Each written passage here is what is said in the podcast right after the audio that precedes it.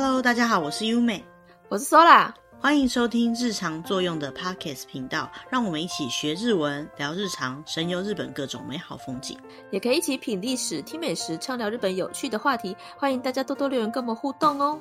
时间已经到了五月了，很多人都已经开始新生活、新工作。在日本的话也是一样，很多人都会在这个时候开始设定一些新的目标。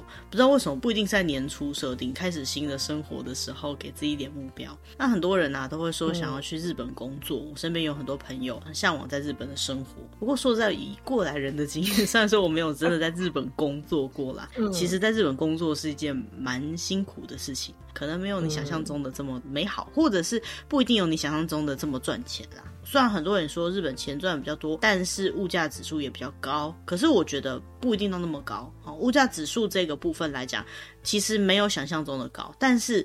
我可以保证，压力 一定是 相对的高。当然，每一间公司不太一样。那如果选择适合你的职业，或许没有那么高的压力。可是，如果你不是日本人，那那就是一个你不习惯的环境，跟你去玩，或者是去留学，或甚至是去打工，那个感觉都是不太一样的。嗯，基本上工作就是会比较容易把身家性命都压在上面，有没有？对，成败就此一举。这种情况下的话呢，在日本工作有时候压力也蛮大的。但是呢，如果真的想去工作的话，既然要工作，我们就会希望说，我们能够做一些比较赚钱的工作，赚钱。嗯，对，也是了。有人都开玩笑讲说：“哎、欸，不要跟我谈理想，我的理想就是不工作，对不对？”那既然一定要工作的话，就是希望工作至少能够有比较高的收入，这样你工作起来、嗯、除了特别有成就感以外，实际上物质收入也会更高一点，不用吃土。对，所以，我们今天要聊的就是：好，假设我们今天真的想要去日本工作的话，我们要选择什么样的职业才能得到高收入？然后，另外一个部分就是我们之前有介绍过，在日本可以考一些奇奇怪怪的证照。那这一次呢，我们要介绍是认真的证照。如果你考上这些证照之后，你就有可能可以进入日本高收入一族哦。嗯、所以我们就精选，对对对，精选了大概十几二十个比较厉害的证照。那这些证照很多台湾可能有类似的证照。或者是它对应到台湾相关的职业，可是要注意的是，这些证照都是在日本的资格哦，所以你在台湾考到的证照，在日本是不一定通用的。如果你是相关的领域，你想要去日本工作，或是你听完以后你有考虑去日本工作的话，也要注意一下，很多的考试它都有应试的资格，你没有符合什么条件就不能考试。因为我们今天找到的这个资料是日本的网站，它完全没有注明有没有国外的人不能考试的这个部分。哦，但是有一部分呢，他要求学历的时候，他有写到说国外的学历有没有符合资格。所以呢，不管是哪一个证照，如果你今天听了以后觉得有点心动，想要为了他去努力看看的话，你要记得在你开始努力之前，先去把相关，比如说可不可以考试，考了试可不可以取得资格，有时候也要确认一下哈。然后再来就是、嗯、这个行业本身，如果你是国外的人，你有没有办法进入这个行业？有些行业它或许会要求一些其他的条件，这些条件有可能外国人。比较困难，或是不一定可以达到的，这部分都要事先先确认一下。嗯，在进入主题之前啊，我们先来聊一下好了。台湾有哪一些你想象中就觉得很难考试，但是考进去好像就可以得到很厉害的饭碗的资格？医生，医生是有证照，还是医生是医学系要毕业的？这个困难都很困难啊。对，也是哈。你光要考进医学系就很困难了。掌管人命的嘛，真的要很小心。所以很多学生如果很会念书的话，很觉得说要去考医学系嘛，对不对？对啊，第一志愿。嗯，特别会念书、头脑特别好的那群人都去当了医生，这样想想也是蛮安心的啊，嗯、对不对？我们的身体健康就是交在这些特别聪明的人、特别会念书的人的身上。嗯，那我想到的是台湾的高普考铁饭碗、铁饭碗系列，因为我最近刚好有去书局逛了一下，就有看到关于那些检定或者是国家级证照考试的书，就发现说、嗯、哇。那个真的是很难呐、啊，就可以想象为什么会有人会花这么多时间想要去考公务员，或者是我知道有人会考邮局啊，考一些公营企业去工作的资格。他有的不一定是考证照，有的是在取得那个公营企业的工作资格。嗯，那我们今天要讲的真的是资格类，他在日本是取得之后，他不一定保证就业。日文的资格就跟证照差不多意思，你可以把它想成你有这一个资格，就代表你可以做这件事情，就跟台湾的检定证照很相近。那也有些人。他是原本就进入了的相关的行业，发现在这个行业里面，如果能够取得这样的资格，对自己的职涯规划会更好，所以他们就会再去想办法考取这些资格。嗯，那我们第一个要介绍的呢，它在日文叫做宅地建物取引士。宅地就是住宅，建物就是房子。取引在日文就是 toriki 交易的意思。今天介绍的这些资格呢，我们都尽量有去找出在台湾比较相对应的，应该叫做什么名字。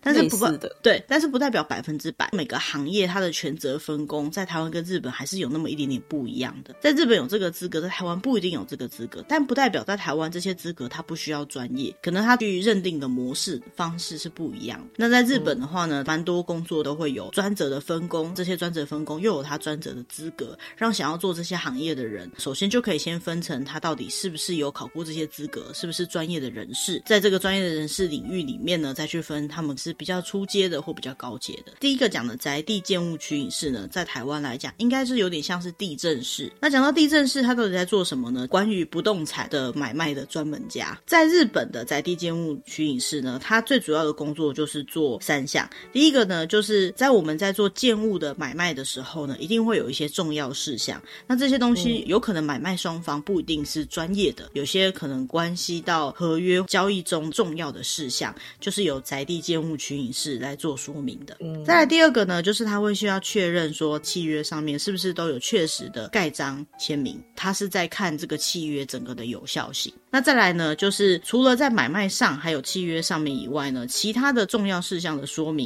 说明书上面的盖章跟签名，好，也是他要确认的范围之一。也就是说，他不只是看合约交易的本身，整个合约的进行方式，还有其他要提出的资料什么的，他都要完全了解相关的业务，引导买卖双方完成交易。嗯，那有些时候呢，他们有经过确认过，也代表说这些合约是有用的。那台湾的地政士也是做很类似的工作，房屋中介如果有取得宅地建物取引师的资格的话，他也比较能够去进行跟国家相关的一些申请的手续。嗯，所以除了中介以外啊，如果说你的工作上面会跟土地或建物有关，会需要这个宅地建物取引士的资格，又简称宅建士。那所以你如果取得资格的话，除了进入不动产业界之外，你也可以有机会进入金融业界哦。嘿，因为像是贷款，有时候就需要去确认一下相关的资讯。那特别是不动产业界啊，进了公司之后，如果能够取得宅建士的资格，你就有机会可以取得更多交易的机会。嗯，宅建市的年收大概可以到多少呢？其实它年收平均大概是五百万到六百万左右。这样的年收其实是比一般的工作还要稍微高一点的。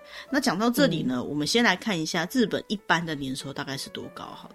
嗯。我们手边有一个资料啊，是在二零二一年，他们用年代别来看平均年收。所谓的年代就是几岁。嗯，如果是以刚毕业的那一份工作的薪水来看的话，平均年收大概是三百四十一万。嗯、那三十岁左右的人呢，平均年收大概是四百三十七万。当然男女有别啦，通常来说，在我们的记录上来看，男性都比女性带多了一点点。呃，年纪比较轻的话，大概男性比女性多个五十万左右；年纪比较大一点的话，男性比女性平均多。多了一百到两百万左右，很多女性不一定会在职场上待到最后，比较早进入家庭，只在耕耘打拼的男性，他升迁上去的几率，目前在日本社会上来讲还是比较高一点的。女性的年资从二十代到五十岁左右都没有差很多，年收哈以平均来讲没有多超过一百万左右。那继续讲，四十岁左右的话呢，大概可以到五百万，而超过五十岁的话，还在工作的人。据说都可以到大概六百一十三万左右。那这样讲起来呢，我们刚刚看的宅建式的平均年收有到五六百万，就还蛮不错的啦。如果你是一般的公司，对，对，如果你是一般的公司职员，通常要做到大概六十岁以上，哈，五六十岁才可以到达差不多这个等级。嗯。不过也可以理解啦，你有取得专门资格，也就是你有一技之长，你的收入呢，基本上就会比较高一点。嗯，再来就是除了他原本的工作之外呢，当你取得资格之后，有些公司都会有西卡库的手当，就是资格的补助奖金。因为你拥有这些考试资格，你也可以帮公司取得更大的利益。所以呢，除了原本的薪水之外呢，那有些公司甚至一个月呢会给几万块的薪资补助。如果你是在这个领域上面有所发展的人呢，年收要超过一千万也不是梦想哦，哦，也是有可能的。那再讲到宅建士的取得难易度好了，宅建士的合格难度呢，其实我看起来应该算是不低，不，不低，但是也不高，大概有十五趴左右。为什么会说这样呢？因为等一下很不高诶、欸、对，但是等一下你看后面的，你就会发现说十五趴已经算多的。呃，而且呢，这个宅建士他的考试资格呢是没有特别限定，对于日本人来讲，他没有特别限定年龄啊，没有限定专业学校毕业之类的。可是国外的人能不能考，请大家还是要自己再去查一下哦。嗯、那他没有。有限定考试资格，所以大家都可以考。如果你够努力的话，应该是有机会可以合格的。如果你想在日本呢从事不动产业界或是金融业界的相关工作的话呢，建议还是都可以去取得这个资格。那下一个呢要介绍的是 FP Financial Planner，以中文来说就是理财规划顾问。简单来讲就是跟钱有关的专业。什么叫跟钱有关呢？嗯、不管你是个人的资产运用还是企业的资产运用，只要你在生活上面呢有用到。任何跟钱有关的规划跟运用呢，都是这个 FP 它的相关工作，不管是保险啊、税金啊、贷款啊什么的。嗯嗯，所以不只是大企业大老板需要。对对对对，其实理财专业规划也就是理专或者是理财顾问啊，他在台湾也不只是只有公司会需要，个人也会需要这样子的服务。嗯，嗯好，那他的年收能够到多少呢？嗯、一个理财规划的顾问，他的一般年收呢，大概是三百万。万到四百万左右，哎，看到这个数字就觉得那刚刚有五六百万呢，这怎么只有三四百万？好像稍微少了一点点。对，好像不太多，对不对？但是这是因为啊，你工作的地方、你的经历之类的，都会很大的影响到你的薪水。这样子的一个工作呢，它可以在很多行业，除了我们刚刚讲的金融业界可能会用得到以外，保险业界、嗯、或是银行业界、不动产业界也会用得到，因为有钱人他们会需要整体的理财规划。在不动产业界的话呢，听说可以达到六百五十万左右一年。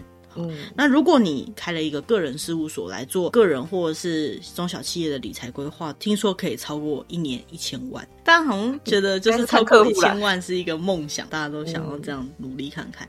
然后再来就是这边有提到说，开始有经历之后呢，你的薪水跳动的幅度就会变得特别高了。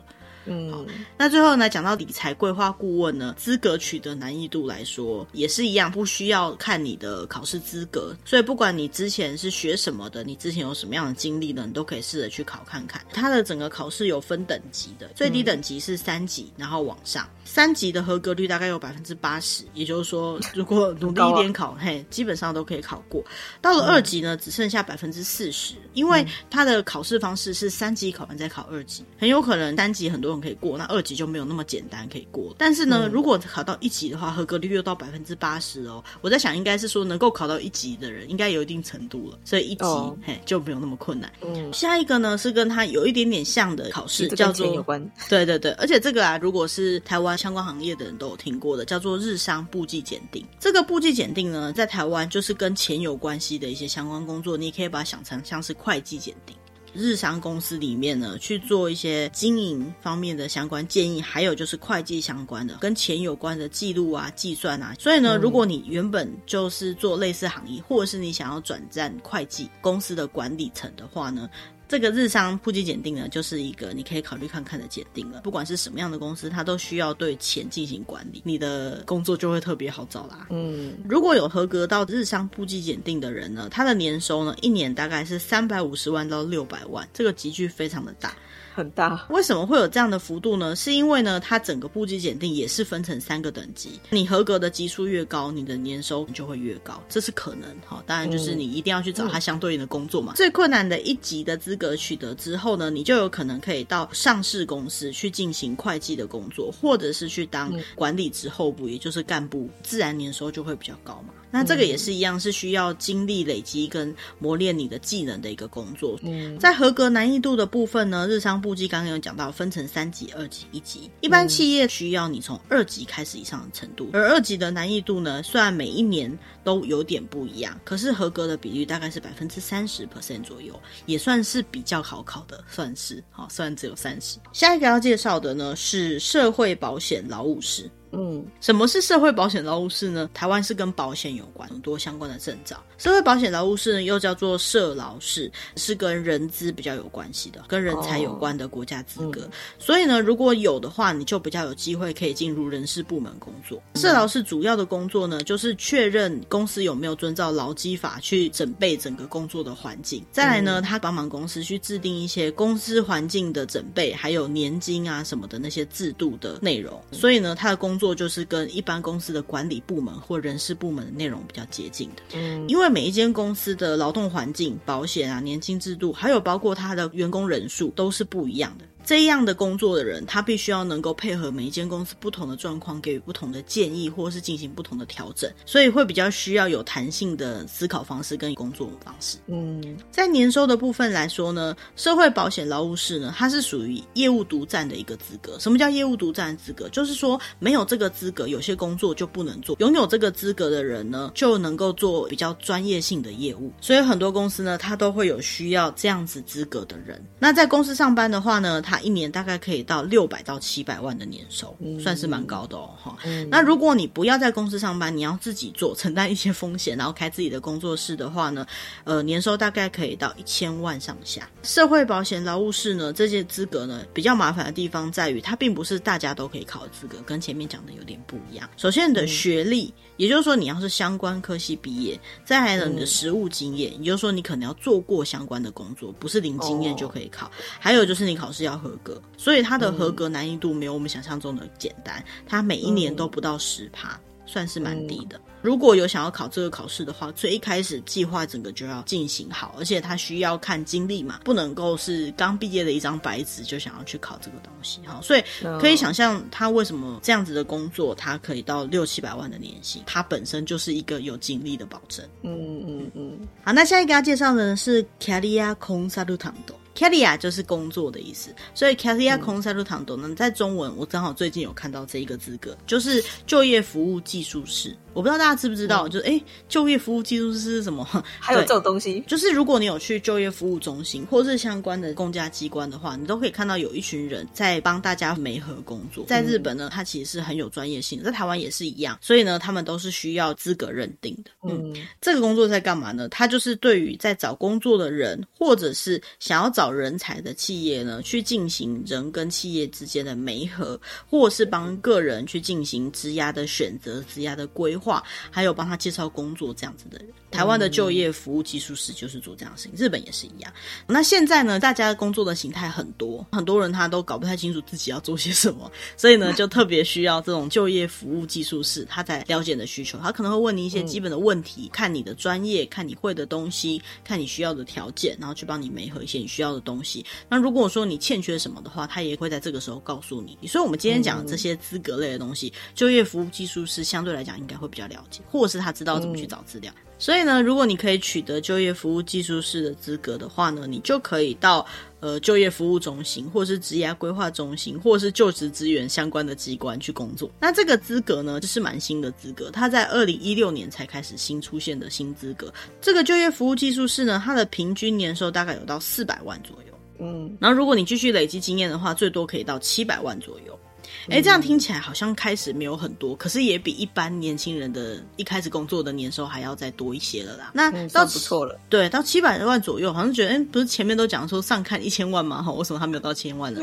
嗯、它最大的优点是一个非常安定的职业，因为只要你有人，他们就需要找工作，一定会有这样的需求的，所以说你就不用担心会失业的部分了。哈，那既然收入跟工作都是稳定的话呢，就会很适合那种比较追求安定性的人去做。这样的工作，那这个就业服务技术士呢，在台湾虽然是属于偏国家考试类的东西，可是在日本来讲，它是由就业服务技术士的协会跟呃日本职业开发协会这样两个团体去开办，这算是民间的检定。那合格率呢，大概是三十 percent 左右，所以也不是说非常的难呐、虽然说它没有设定考试的资格，可是呢，在考试前你必须要先去他们的机构上过课才可以。下一个呢，要介绍的是 MR，就是医疗相关的。我们有上网去查了一下，如果有相关的证照的话，叫什么？它叫做医药行销师。在日文来讲呢，也可以称作为是医疗情报担当者。担当者就是负责人的意思。他最主要做的工作呢，就是销售跟医疗相关的器材或是医药品这样的工作。哎，讲到这样，大家就有点印象，这大概是一个什么样的工作？就是医疗器材公司的业务，对的业务的概念。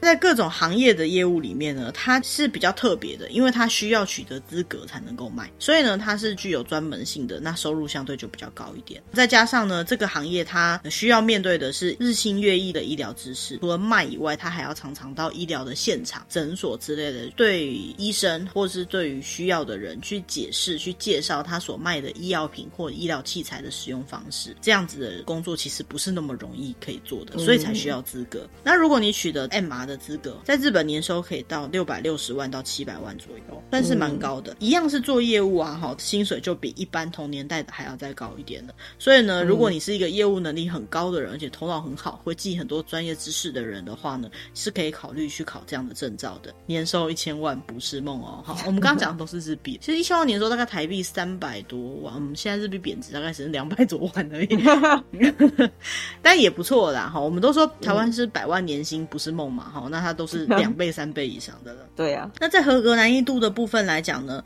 医药行销师本身是一个比较偏门、专门的行业，它会要求特殊的经历，比如说你是要在有医药行销资格的公司工作的人。嗯、那如果你本身没有在这样的公司工作，也就是说你可能是想转职进入这个公司的话，你还需要到它的相关的机构去接受基础教育。这些课程呢，嗯、听说要三百个小时以上的课程、嗯、才可以去考这个考试。嗯、上完这些课之后呢，你就有机会、有权利可以得到这个考试的资格，不是就有。资格了哈，考试本身呢，相对来讲是比较简单的，合格率大概有七十 percent 以上。如果你本来就是专业，或是你都已经上完课变成专业的话，你基本上就可以考过。不过你考过之后呢，每五年你就需要再去做一次资格的认定，就要到研修机构再去上课。医疗这种事情日新月异嘛，每一次的医学期刊都有一些新的资讯出来，所以说你一定要确保你的资讯是最新的，这样子才能够提供正确的。其实卖这些东西，某个程度来讲也跟医生有一样大的重责大任。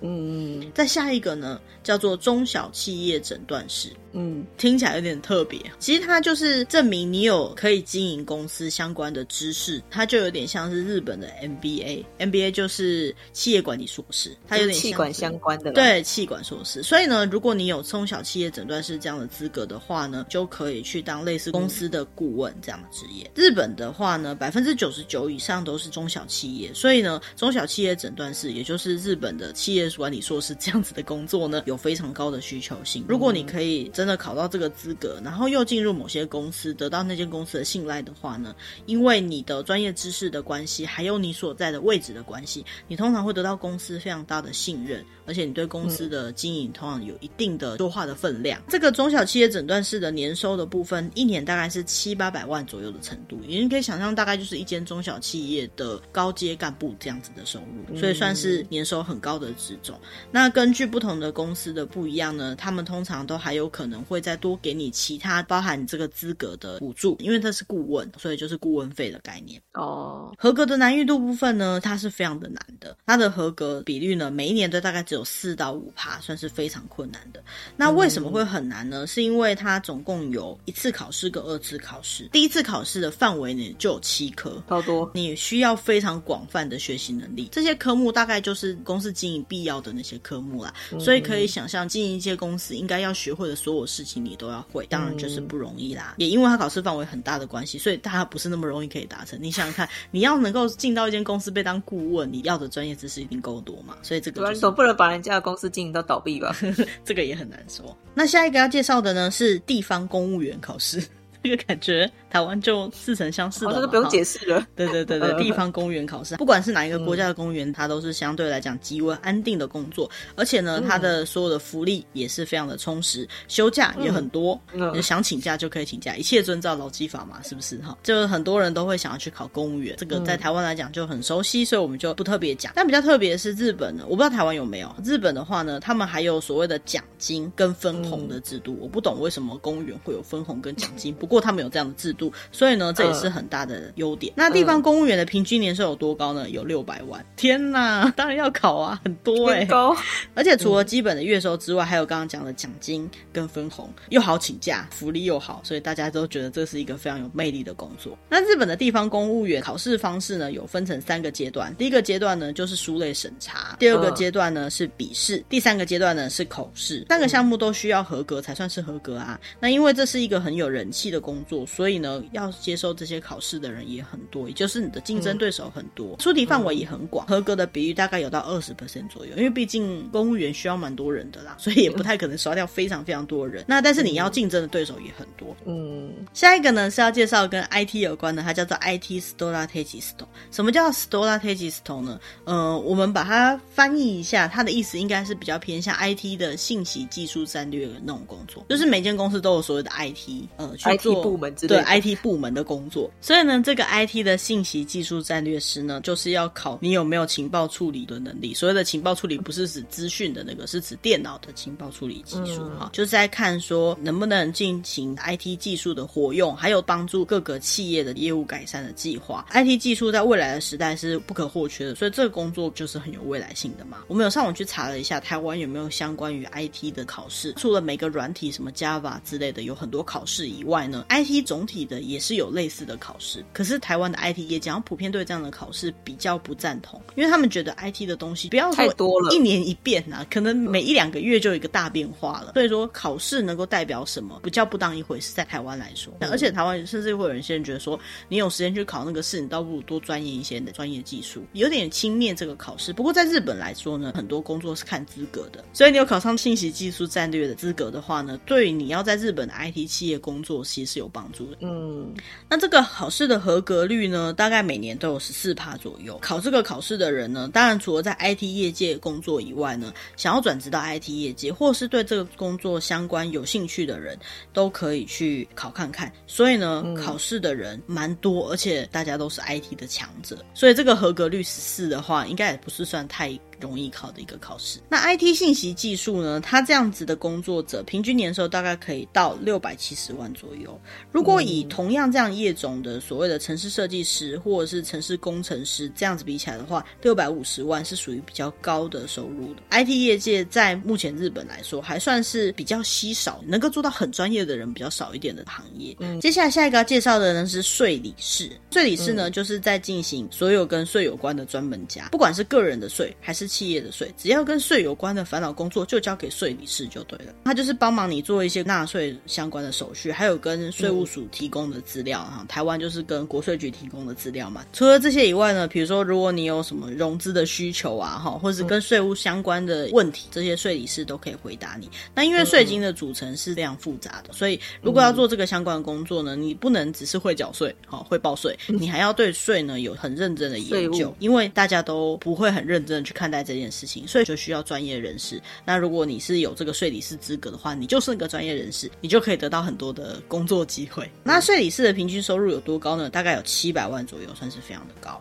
在很多公司里面，税理师都是很重要的一个工作，就是负责报税的那个人。那如果说你不是想要在公司里面工作，你想要独立进行的话，各方面的接案都很顺利的话呢，个人事务所的话要超过一千万是非常简单的。那税理师的合格程度呢，每一年大概都是十趴左右，算是蛮难的考试，而且它有很多科目。哦，所以这边的建议是说，在很多科目的考试里面，你可以先区别每一个科目对你来讲难跟简单，再妥善的规划自己的准备方式，好，会是很好的读书方法哦。那下一个呢，要介绍的是司法书室。司法书室在台湾其实就是所谓的司法代书，台湾就是代书这样的概念，嗯、只是说代书很多不同相关的事情。那在日本呢，只要跟法律有关的代书工作呢，就是司法书室相关的工作了。不管是你想要登记还是诉讼相关的文件呢，都需要透过这个司法书室呢去提出资料文件，帮你写这些文件。嗯、那因为这个工作呢，它就是在事务所或是公家机关工作，所以呢，如果你有这样子的能力的话，未来要独立开事务所的可能性也是蛮高的。司法书士平均的收入呢，大概有到八百万以上。而且呢，如果你有机会，对，如果你有机会能够开自己的公司独立的话，你的收入可以超过三千万日币，哇哦，是我们目前听起来最高的一个了吧，对不对？怎么可以这么高？对，那个上看千万已经不是梦了，上看三千万不是梦。那因为它跟其他资格比起来，算是非常高收入的资格，所以呢就没有那么容易取得啦。它的合格率大概只有三到四趴，哈，算是非常的低。废话，因为他工作真的可以领很多钱，很难，真的是脏话都要骂出来了。呃、那他在日本国内的文科的国家考试中呢，算是首屈一指的难易度啦。所以呢，很多人都为了这个考试花费了很多的青春时光，不少人可能要花到两到三年的时间。所以，如果你也想要领得这么多的年收的话，要有一定的觉悟。嗯，下一个资格呢，叫做辩理士。不是辩护士哦，辩护士就是律师嘛。好，辩理士呢，如果以台湾的资格来说呢，就是著作权代理师。如果在工作上呢，有遇到跟著作权相关的人，应该对著作权代理师这样的工作内容不陌生。那日本的辩理士呢，就是在帮忙所有的人去进行著作权啊、实用的专利权啊、意匠权、商标权等等的这个著作权的专门家，代表创作者、制作者呢，去跟专利局去申请智慧财产权。他的年收。根据他所在的事务所呢，可能不太一样。比如说比较小间的个人事务所呢，大概是五百万；大间的话呢，可以到八百万左右，平均年收大概就是七八百万左右。所以如果独立之后，也就是说你自己是老板之后，年收超过一千万。不是梦哦，因为他常常有可能会需要跟国外的专利局去申请专利嘛，所以呢，工作范围还有包含到国外，嗯、也就是说海外也是会有需要这样的工作。那它的合格难易度大概是到六到八趴左右，嗯、算是，个位数。对，非常是非常的难。考试本身不是太容易以外呢，他要准备的时间很多哦。大部分的人都说呢，嗯、要考上这个考试呢，需要三千个小时以上的读书时间。嗯，下一个要介绍呢是行政书士。刚刚刚讲的那个司法书士啊，是司法代书嘛？那这里呢，讲到的是行政相关的代书工作。有些时候我们会需要跟很多的地方、很多的行业进行文件的制作。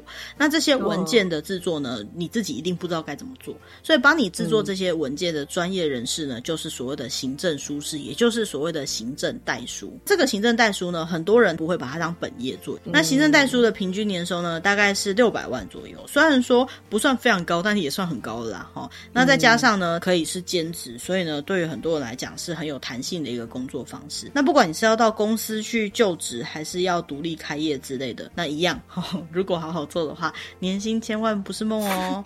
讲第几次了？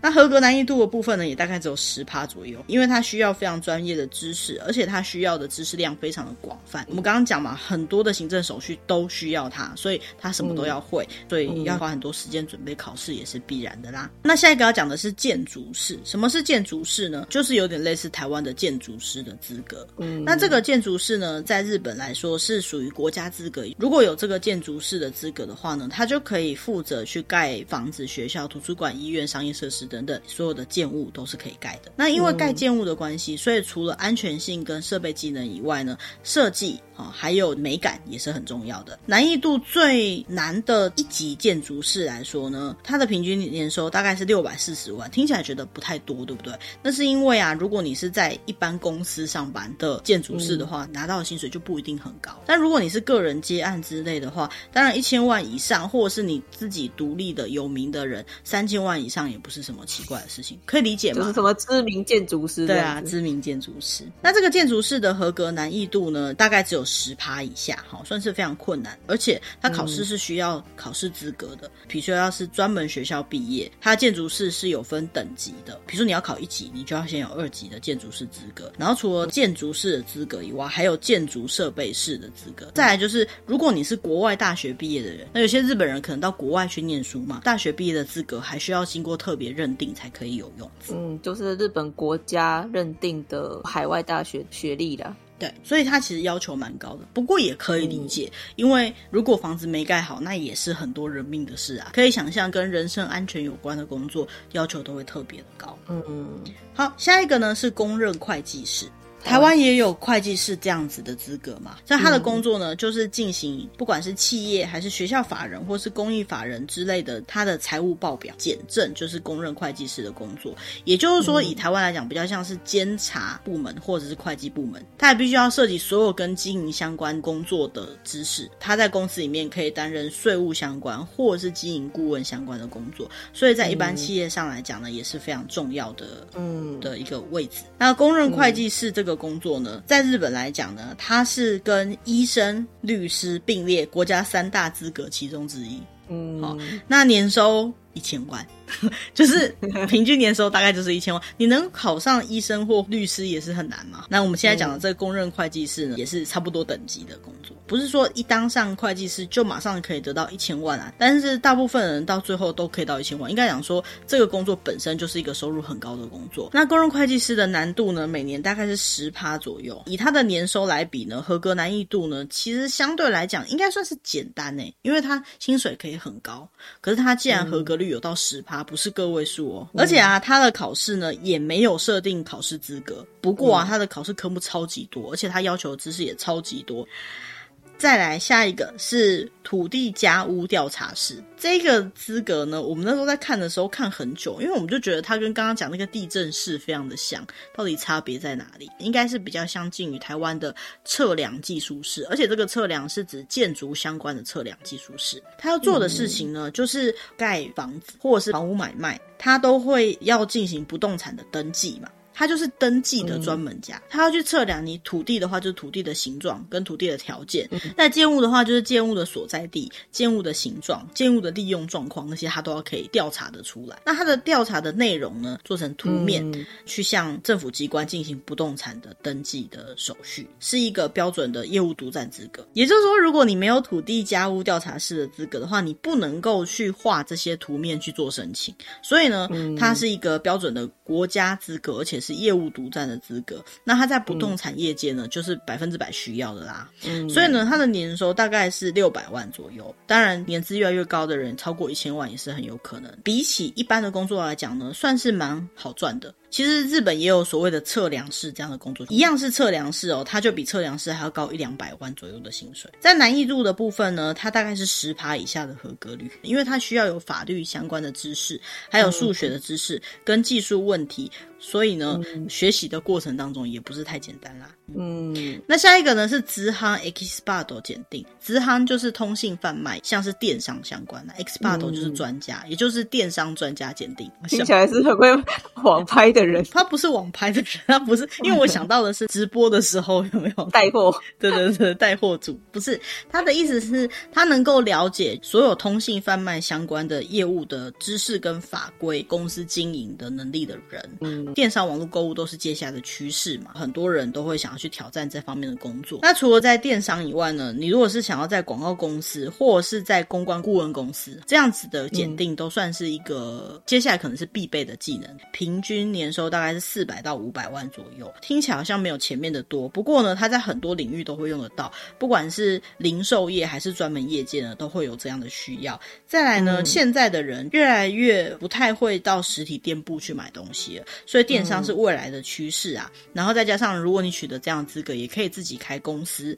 所以你的收入呢，就是根据你自己怎么去经营去改变啦。那在合格率来讲呢，二零一六年三级有六十六 percent，二级有五十四 percent，到了一级又有六十六 percent，这个合格率啊，真的算是蛮高的了啦。嗯。下一个是企业危机管理师，简单来讲就是管理公司的企业危机。哈、哦，对了，就是风险管理，公关吗？跟公关很像，因为现在的公司啊，蛮容易发生劳资纠纷，比如过劳死啊、职场暴力啊、性骚扰之类的问题。嗯、所以呢，企业危机管理师就会特别的重要。公司规模越大，就会越需要随时能够面临各种的危机管理。嗯、对于大企业来讲，这是一个很重要的工作。好、哦，它的具体年收呢未公开，因为可以想象嘛，每间公司要花在危机管理上面要多少钱，比较难讲，而且。也很难说，我就是我们公司的企业危机管理，基于保密，应该很多公司都不太能说。但是呢，对于每间企业来讲，它都是不可或缺的存在。再加上这样的工作呢，它通常都是直接面对公司的经营层的，所以说薪水待遇不可能会太低啦。再来就是合格率的部分呢，它也没有公开。不过呢，它总共有八十题的问题呢，据说要有七十 percent 以上回答正确，它才能够合格。再加上它的出题范围非常的广，所以说应该也不是很好考的考试啦。嗯，那下。一个呢是 Green Saba 的检定。什么是 Green Saba 呢？翻译过来大概是环境保育相关证照。也就是说呢，对于植物或是生物生态系相关知识特别丰富的人才。那这个检定呢，大概是距今二三年前开始的，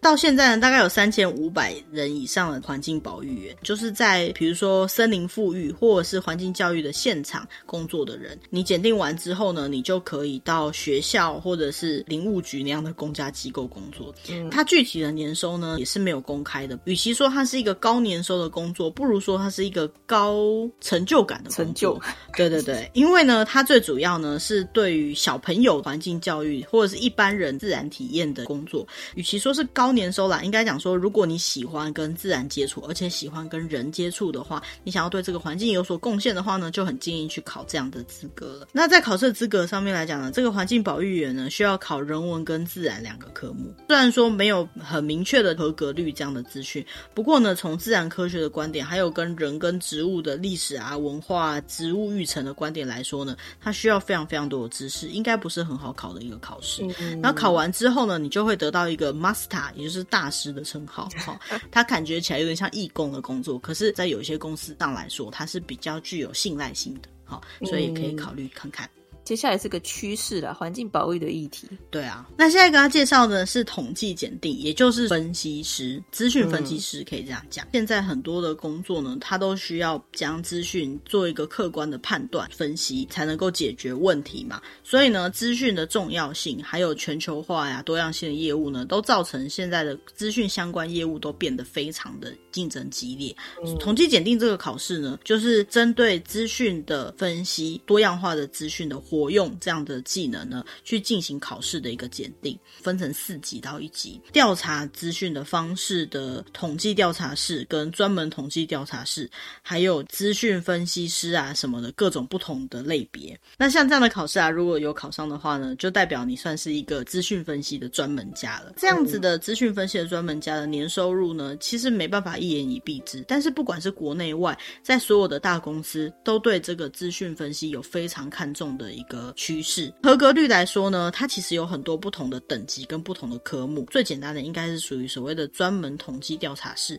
它的合格率大概有三十三 percent。其他的话，像统计调查室有五十三 percent。再来是四三二一级，四级大概有到七十二 percent 那么高。不过到了一级，一级有分成统计数理跟统计应用，分别是二十三 percent 到十五 percent 左右的合格率，不算是太高啦。那最后给大家介绍的是 Food Analyst，我们把它翻译成为食品专家，翻译起来的名字有点怪啊，不过我想台湾应该有很多像营养师专业的资格，食品专家跟营养师的资格又有点不太一样。他的工作内容呢是收集跟吃的相关的情报，再把这些东西写成文章或者写成介绍，发送到所有 SNS 上面，比如说 Facebook、Instagram。这个就跟我们想象的营养师又有点不一样，他算是食品专家，介绍食物的专家。对，取得了食品专家的资格的话呢，你就可以去当美食讲座的讲师，或者是呢，你就可以去做商品开发或商品宣传的工作，你也可以在一些美食杂志上面呢写专栏。年收上面来说呢，如果你是一个独立而且是正常的接案哈，够红的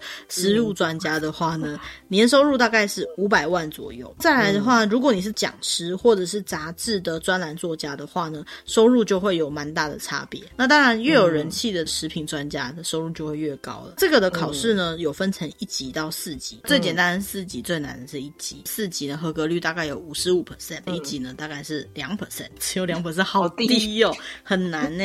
据说呢，要考上四级的话呢，你大概要读七十个小时左右的书才可以考得上。嗯、然后再加上它的考试范围非常的广，你如果考上一级的话呢，你要收集到的资料要非常非常的多，甚至可能没有什么考试范围可言，所以是非常不好考的一个考试。嗯，那到这里我们终于介绍完所有高收入的资格选哈，就是说如果你想要目的是高收入的话呢，你可以试着去考看看的资格。除了环境保育员的那个证照，好像比较微妙一点，不确定能不能有那么多的薪水。当然也是看你怎么经营你的职涯啦。几乎所有的工作都可以有非常高的薪水，相对来讲，它的准备跟它的合格率也都没有那么的讲究经验，对，也很讲究经验。那为什么会想要在今天我们的节目里面介绍这些东西呢？除了给大家一个这样子的知识以外呢，如果你未来有可能考虑到日本去工作的话，也要记得日本很喜欢看资格，应该讲说资格是你的入门证，好不容易让你进去了，你进去以后没有继续取得相关资格，工作有可能会很稳定。可是因为你是国外的人的关系，所以你的竞争都是比较激烈的。能够有资格，绝对对你的工作是有保障、加分的。如果未来有考虑要日本工作的，可以去查一下你的相关工作需要什么资格。那这些资格呢，除了他需要念书去准备考试之外呢，有很多考试他是甚至是需要先去上课的。